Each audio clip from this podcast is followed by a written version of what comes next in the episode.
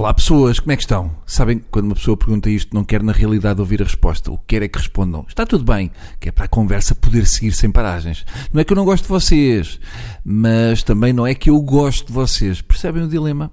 Portanto, cada vez que eu faço essa pergunta e alguém diz, olha, podia estar melhor, ontem dei uma dor aqui, eu a partir daqui já só estou a ouvir estática. É como se vocês estivessem a falar em FM e eu fico em AM já não estou a ouvir absolutamente nada. É só tipo blá blá blá blá. Ora, ontem tive uma coisa curiosa a acontecer na minha vida. Uh, quer dizer, nada de novo, apenas digo curiosa porque pela primeira vez parei para pensar nisso. E o facto de eu parar para pensar sobre alguma coisa merece sempre uma celebração. Ora, estava eu no trânsito e de repente há um quadrúpede ao volante de um automóvel que começa a apitar e a mandar vir aos gritos porque eu não avancei mal ficou verde no semáforo e o menino fez dói-dói. E eu fiquei a pensar naquilo e cheguei à seguinte conclusão pessoa não estava a apitar porque eu não avancei logo mal ficou verde. A pessoa estava a aproveitar aquela buzina para deitar cá para fora tudo o que lhe correu mal na vida desde que nasceu. A pessoa está a buzinar não para mim, mas para o mundo. Está a cobrar o fato de ter 50 anos e de a vida ter seguido por um carril completamente diferente daquele que ele tinha planeado aos 20. Está a buzinar o facto de ter um trabalho que não gosta, onde há pessoas que cheiram mal e falam muito perto da cara dele e cospem-se.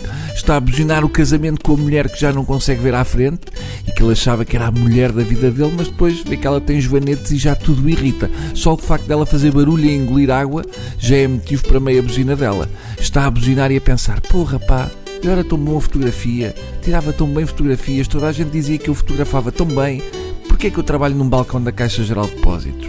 Está a buzinar o filho, que não lhe liga nenhuma e que se fecha no quarto mal acaba de jantar porque não tem nada para dizer ao pai.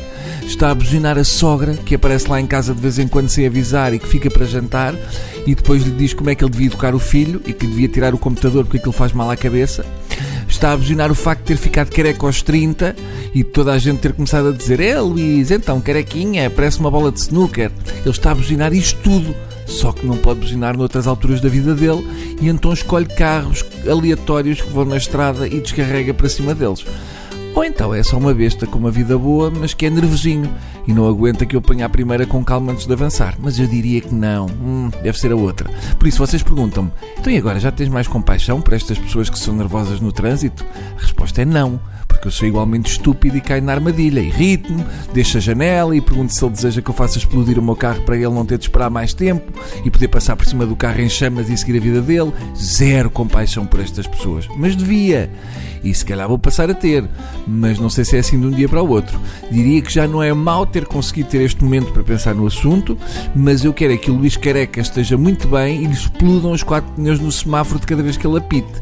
E depois tem que ligar à mulher para pedir ajuda e ela não atende, porque está com uma amiga a queixar-se que não tem paciência para o Luís Careca. E depois tenta ligar para o filho que não atende, porque está a jogar Playstation e pôs o telemóvel no silêncio. E depois acaba por ligar à sogra e ela vai lá e diz que aquilo só aconteceu porque ele não sabe escolher bons pneus. Enfim, vidas. Adeus.